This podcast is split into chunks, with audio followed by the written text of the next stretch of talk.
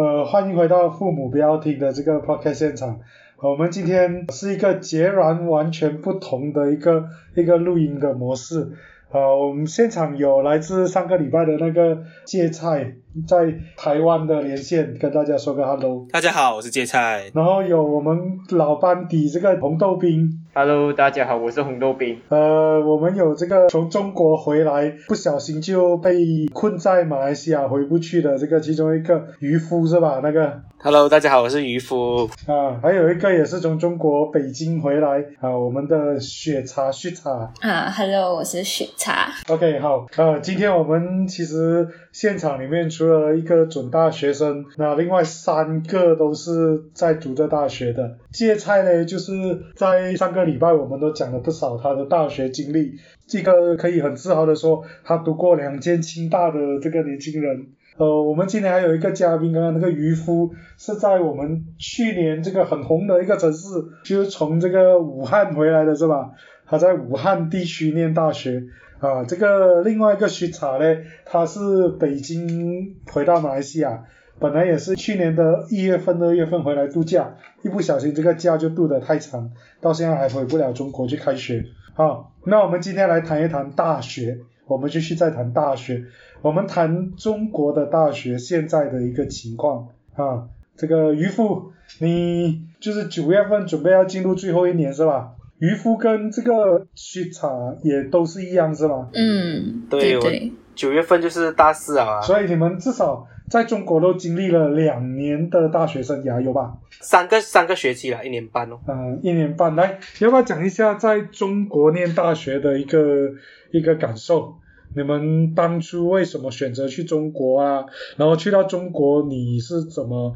感受？你是有达到你的期待，还是觉得你是失望的？先讲期待啊，其实也没有什么好期待，就是大学啊、反正就是选择要还是读还是不要读。然后要读的话，大概也就是那几个国家，读中的文凭能去到。中国是其中之一啊，然后中国、台湾，然后不然就是 Australia、英国，也是那几个国家啦。然后就觉得最简单来讲，就是最靠近，然后语言又通，中国是一个不错的选择，而且价钱方面其实是比较经济的啦。然后我也是随便报一下，然后就录取啊武汉大学，然后我就去，就这样子。然后憧憬的话，就是我相信大家憧憬的大学生活都是差不多，就是开开心心的去玩最后四年，然后就正式步入社会这样子啊。我是这样子期待啊。啊、我的话其实呃，我比较不一样一点，因为我其实整个中学就上了高中，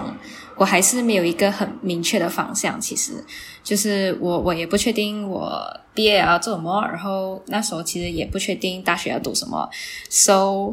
当时候不是辅导处就贴一个可以申请呃北京大学哦，就我有一个朋友，他问我要不要，然后我就想说 OK 啊，就一起申请这样哦，然后也没有特别去做很多 research 还是怎样啊，就是申请到就申请到。然后甚至就是我选的专业，我也是排除法来选的，因为我真的没有特别想读什么，就是只是看我哪一个没有兴趣我就不要，然后最后就排除到新闻与传播了。然后，所以其实我对于大学也不是讲有很多憧憬，还是讲就是我只是就是对于留学吧，我觉得去到一个新的环境是一个对我来讲很新鲜的一个事情。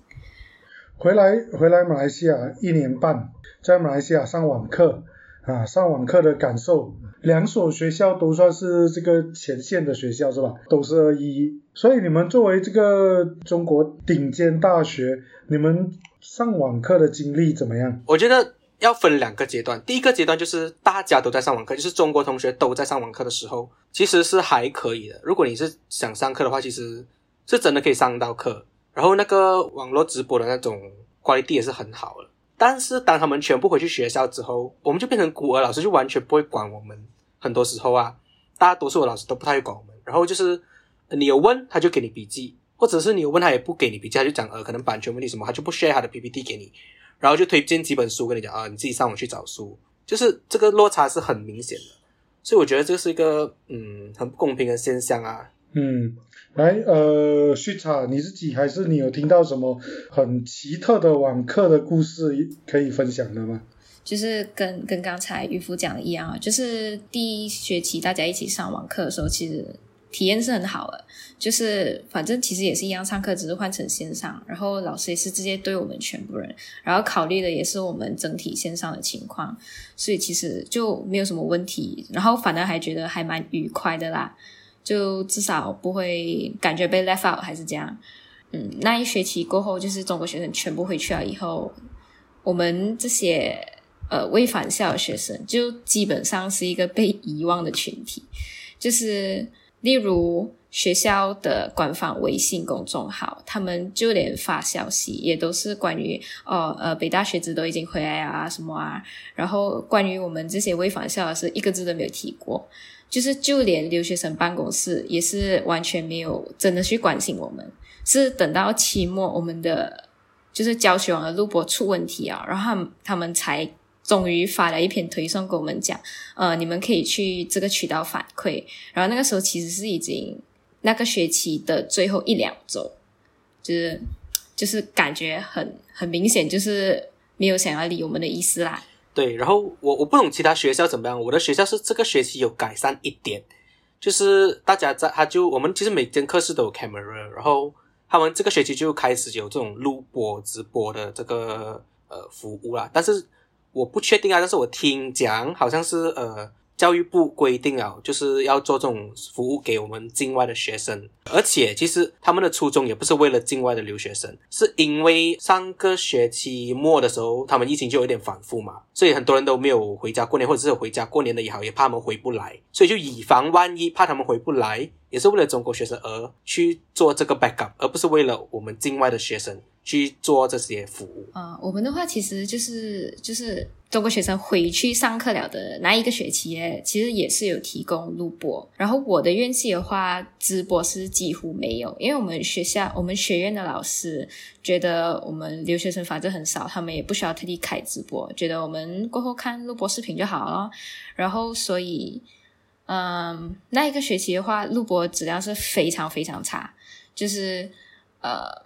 PPT 很很常会看不清楚，就 PPT 看不清楚也就算了，呃，那个黑板的字是完全就是不用看的那种，所以我觉得那些上数学课啊还是什么啊，老师之前写 formula 那种啊，我觉得基本上就是不用上课，就是自学，而且就是因为他们是第一次弄，就是我可以理解他们第一次搞录播这种东西，然后不懂，可能有很多技术问题没有考量到，就是连那个音音质都可以很差，只要老师不拿麦。基本上你就是听不到声音，因为它那个设备它其实是装在 CCTV 那边，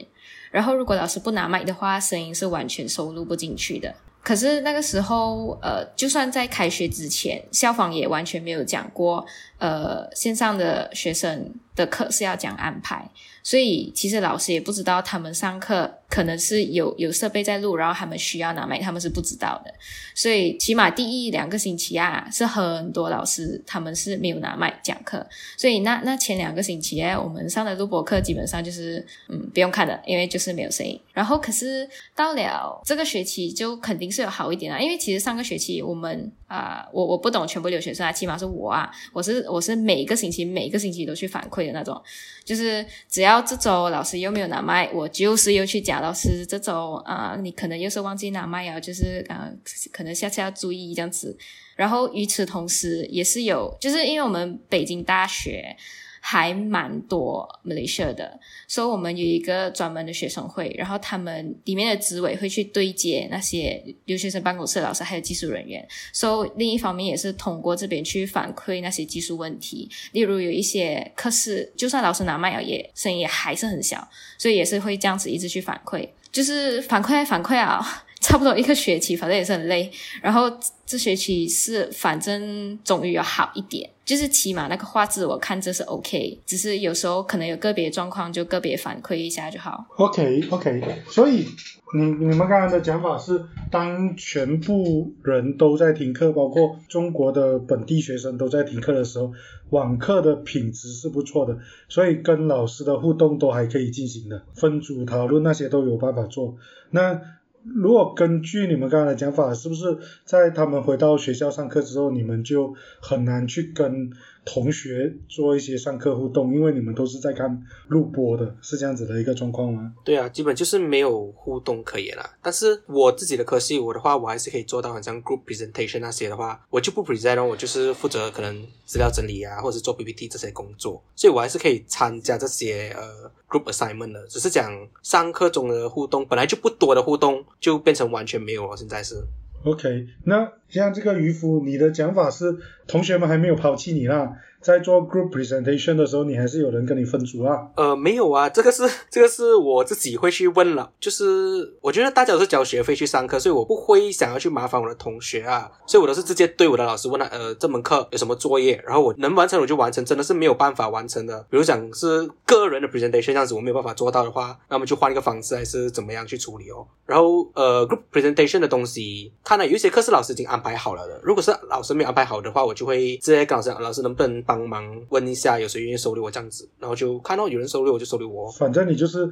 很有可能会被团体活动给排挤掉这样子的一个状况啦。对，因为我跟中国同学本来就没有很多交流，我们就是那种上完课啊，然后就下课，然后就各自回各自的寝室，因为他们全部同一班都在同一个寝室，所以也可能就是大家都是邻居，所以大家开始过得很开心。但是我跟他们其实没有这种什么这种交流，就是因为也是我懒惰，我就没有主动去跟他们交流哦。所以我中国朋友其实真的很少，数得完就三个。诶，我这样子就好奇了。所以像徐查你呢？你在大学跟中国本地学生的关系如何？还是你也是从头到尾在混马来西亚 gang 这样子？如果我讲混的话，肯定是跟 Malaysia gang 混到更好。可是其实 我我的美学跟也也没有讲真的是很多朋友。然后如果是跟中国学生的话，我我有讲，因为我是有积极去参加那些呃中国学生的学生会嘛，所以我还是有认识蛮多人的。不过称得上好的话，可能就只有几个啊，就可能两三个这样啊。不过我觉得其实不会很难融入啊，就是好像在校期间啊，那种呃小组作业啊什么啊，就都是有机会认识到他们。然后或者是只要去参加班级活动啊，那种聚餐啊。班聚那种团康之类，也是也是可以跟他们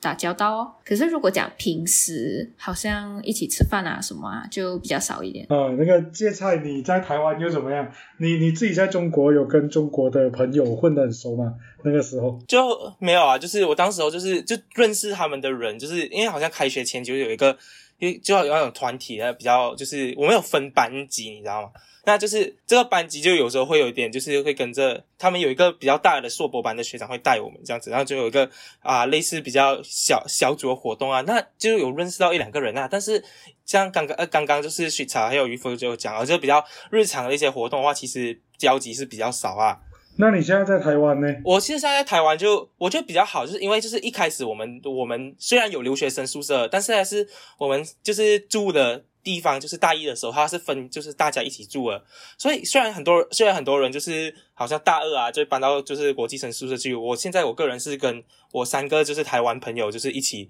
就是住在同一个寝室，所以我觉得这样子的话，其实有助于到就是大家对于就是当地人融融入啊，就不会觉得自己好像被排挤啊。虽然有时候真的有可能两边会觉得哎互相文化差异有点不能理解，但是我觉得就这样一种磨合过程其实其实蛮蛮有趣的。他就是有帮你到融入到这个环境里面。黄豆饼，你是准备要去日本是吧？那你觉得你去日本会不会面对这个融入的这个问题啊？肯定会啊，因为你首先你要去日本，肯定要学好那个日文嘛。你日文就至少也要可以应付到日常的对话。然后到目前为止，我一个最大的难题就是，我基本上日文还是不算是那么流利，就是还在学着啦。所以就是跟当地的人融合的时候，就肯定会有一些。超级大的障碍就是语言上的问题，像其他三位就是在中文圈的，其实我个人认为，就是问题相对于我这一个 case 来说的话，不会说那么大。如果是用语言的这个角度来看的话，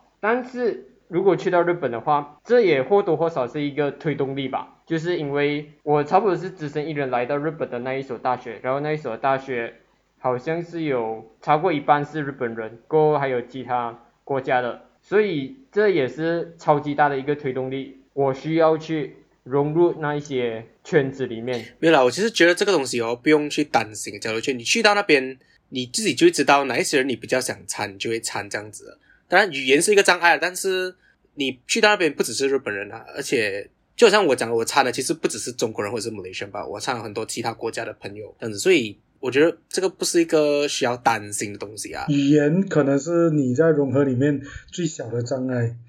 当你不懂得那个语言，大家都会包容。我觉得生活习惯可能是更大的一个问题。对，这个我要补充一下。我跟你讲，我的室友其实真的很臭，我的第一任室友。因为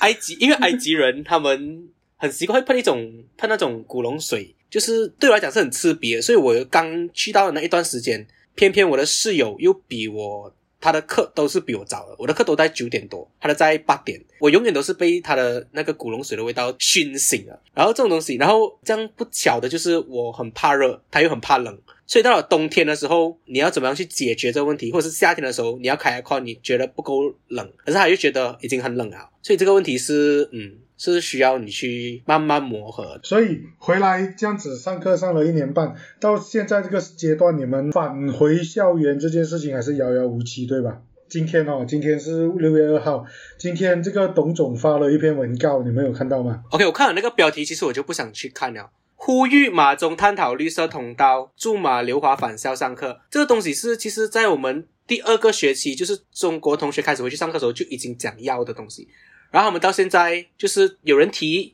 他们觉得可以上报纸，他们就出来讲一下，完全就是呃，我觉得啦，很大程度上是跟政治是有关系的。还是是不是因为最近有一篇文章？对啊，就是呃某，就是呃黄瑞泰先生在《东方日报》写的那一篇。OK，最近在这个这个这个马来西亚的媒体呃有一篇社论。呃，讲明啊，那一篇东西叫做社论，那个不是新闻。我发现很多人都把那个社论跟新闻搞混，他们都把它这个当做新闻在处理。新闻是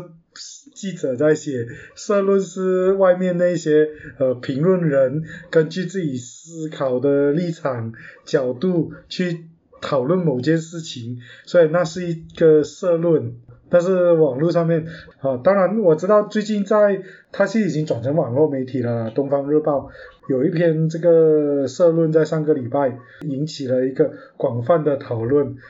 我不知道诶，你们今天留华的同学真的面对这么多问题吗？其实我觉得还是要看你的科系啊，然后跟你学校的问题，有一些学校可能他会做到比较好这方面。而有些学校可能他就真的是，比如讲我一个新传的学妹，她跟我讲的就是开学的时候老师讲可以上那门课，然后就会叫她自学，然后会给她资料那些，然后作业她也交到完了。但是到期末的时候，老师就跟她讲一句，因为考试很难安排，所以你明年再重修吧。就会有这种很明明大家都在上网课的时候，你又可以解决，为什么到我们只有外国学生在上网课的时候你就解决不了？我觉得这是一个很大的问题啊。那你们有没有听到一些很离谱的一些状况，或者是很糟糕的这个这个网课的一些故事？我觉得刚刚渔。夫跟雪茶讲的，我个人觉得已经超级糟糕了。哎，如果今天你在日本又面对同样的东西，你会怎么办？就也是跟他们一样哦，就是跟教授反馈咯。但是也是也是要看未来怎样看哦，因为我也是不懂啊。如果如果反馈不了，呃，教授让你想办法啊，我我不跟你想啊，你自己去想。你这没有办法就 drop。方法肯定是有的，我都已经考了几个学期了，肯定是可以考的，先生。这就是老师愿不愿意，但至少你们遇到的老师都愿意吧？因为我知道，像有一些实习操作的课，比如说像理工科，他们需要进到实验室的啊，像医学系，他们需要做这个什么解剖啊，或者是呃动刀，或者是缝伤口这种实际操作的。对，一般这种课的话，其实他们给的建议就是叫你休学就对啊，因为因为真的没办法，很像历史系的话，有考古系的同学，我一个学弟他就是考古系的，然后他在明年大三上，他其实。他们全班人都要去工地，就是直接在工地生活一个学期，就是一直在那边进行实习。但是现在他根本就没办法回去，所以呃，他他是还很放心，他还没有去问他的教授啊。但是我觉得学院给出来方案。九十九本身就是叫你休学啊，因为你没有办法去参加这个实习啊。是啊，所以我也理解到，像有些像体育系，它有一些特殊的专业的，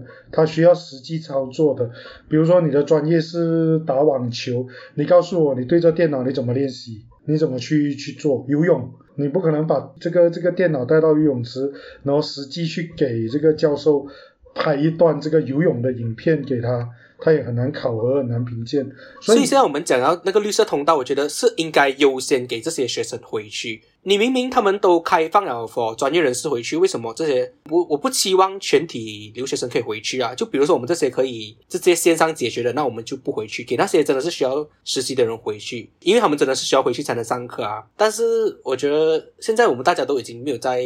想着要回去，我们其实那篇该讲到的《东方日报》的那篇文章，其实他并没有讲到大家一直想回去啊。我们讲的都是我们给了学费，我们希望有一个比较公平的待遇，网课质量可以有好一点的提升。然后呃，相关单位不要对我们留学生很多东西都那么冷处理，然后那么敷衍，就随便跟你讲哦，这是国家规定啊，不能就是不能啊，就是用这种方式去让我们自己去想办法自生自灭这样子哦。好像很多怨气，所以这个问题你们其实回来之后就一直面对着这样子困境。其实我看到到相关单位像马华工会啊，像刘华同学会，其实也在努力的想办法在解决这个问题嘛。有吗？真的有吗？是不是为了上报纸罢了啊？我们讲了多久的事情，他才开始关注？就是因为差不多大选要来了啊，就讲做点事情这样啊？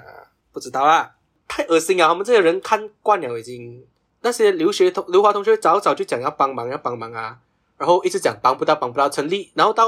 这个年这个学期刚开始才成立了那个反华专案小组。没有没有没有没有，其实上个学期末还是期中，就其实有在收集我们这些，就是我印象中那个时候就已经有小组开始在收集我们的情况，然后想要帮忙争取让我们回去的，至少不是这个学期才开始，就是肯定是从我们学生开始发起，就是他们。好像学生会那些，他们是有尝试跟大使馆接洽，然后也有去联络中国外交部，然后可是其实他们的呃是困难重重，因为就是有一些是联络啊也不会得到回复，然后就算得到回复啊，然后等过不久他们就是没有消息，就是真的是很难联络的那种。嗯哼嗯哼，所以你们其实这样子一年多在马来西亚，一年多在。在中国，看来你们是很特殊的一个时代，你们的留学生活有一个很特殊的经历，哦，我不知道你们这个经历会对你们带来什么影响啊？就是大家很多时候会把问题推给这个疫情啊，就是讲如果呃没有疫情的话，我们去中国留学就不会遇到这种问题。其实并不是，我刚去到中国的时候，我就已经感受到，就分成两批人，一批是比较呃崇外的，一批是就是比较排外的。但是行政单位的通通常都是比较排外的人，所以你去到那边，其实很多我们的留学生处啊、留学生院对我们的问题，其实都是以这种冷处理的态，就是冷处理的态度。然后很多东西都是讲哦，这个国家规定这样就是这样子，然后非常强硬。我们任何的东西就是很死的。然后他们呃在处理我们问题的时候，也是能敷衍就敷衍，能推就推。就我的一个问题，可能我就单纯是学分的问题。这个明明是应该有一个标准的作业程序的，他们也推了三个地方，从留学生院推去我的历史学院，再推去本科生院，然后三个学地方单位真的推来推去，因为你是外国人，然后我们每一个标准的一个方案给你，所以大家就这样推来推去啊，大概是这种状态。然后很多生活上的问题，其实你会遇到这种这种他们处理方式就是这么冷漠、冷淡，然后敷衍的方式。我不确定这个是整个中国还是怎么样，但是。据我所知，不止我一间大学面对这个问题啊。对我也是，就是其实我觉得是疫情放大了这个问题。就是刚刚去的时候，我也是有感觉到这样子，就好像我刚到的时候，就是我宿舍方面也是有一点问题。可是当时我也是推来推去，就是我连连我一整天我跑了三个地方，跑来跑去都没有一个结果，然后到最后是。呃，我家里人就是直接打打给学校直接说，然后那个老师才愿意跟我谈，嗯，就是冷处理肯定是有。所以，所以你们觉得会不会有一种感觉，就是在去之前讲到好像马枪 yes 哇什么都很好，这个这个，但是去到之后发现其实还是有很多问题，学校是没有办法给你们非常好的这个这个解答。所以这个这个问题就在招生方面。然后包括一些我觉得比较不负责任的学长姐，他们只是跟你讲，哦，武汉大学很美啊，有樱花，有四季啊，东西很好吃啊，他只是跟你讲这些东西，然后很好玩啊，大学很好玩，大学很大，他不会跟你讲到这些生活上面的东西。但是我觉得这些反而是非常重要，可能会影响到你毕业，导致你延毕的这些问题，他们完全没有提及到在我去之前，我从来没有听过任何关于中国大学的这些负面的评价，都是讲啊很好很好很好，就是这样子。所以我一回来的时候，我就是很积极的在散播他的负面谣言，就真的变成我讲的东西就是真的是谣言，因为只有我一个人这样子讲，然后很多人就觉得是不是你自己的问题，是你自己太娇生惯养还是怎么样？但是其实这个问题明明大家都在投诉，但是我就觉得有点奇怪，为什么只有我一个人在反馈？哎，不过我我我要我可能要 disclaimer 一下，就是好啦，我我学校也不是每一个行政人员都这样啊，就是还是有一些老师是很愿意去帮你处理的。当然，当然，我相信绝对是这样子，但是就是有些问题，这样子讲吧，我们今天在马来西亚社会哈、谈到一些中国的课题，似乎就变得只能够谈它的正面。当你去谈一些负面的东西的时候，你就会被被当做是一些你就是有一些特殊的议程这样子。所以在这个社会，对于中国有一些奇怪的想象啊，或者有一些过度的信任。那这个东西当然我们可以等下个礼拜或者等什么时候我们可以再再找个时间再来谈。好、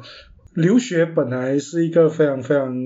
重要的一件事，我绝对相信，在有生之年，我真的觉得每个人都应该到外国去生活一段时间啊。那你能够到外国去生活一段时间，然后障碍最少、最没有负担的时候，就是念大学、念书。那去到一个地方念大学，其实本来就应该是一种生活的体验。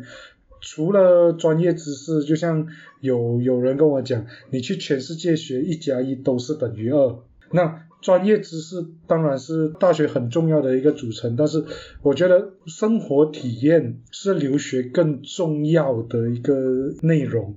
啊，今天我们很荣幸啦，有两位中国顶级大学的朋友来跟我们讲了一些他们在过去的一些辛酸血泪。那呃，谢谢你们今晚的这个时间。好、我们今天聊了蛮多关于中国大学呃外国留学的一些感受的一些内容。那希望我们这个大学的课题如果有需要，我们下一次还可以再继续邀请到呃大家上来再聊关于大学的一个部分啊。今晚就到这里，谢谢大家，来。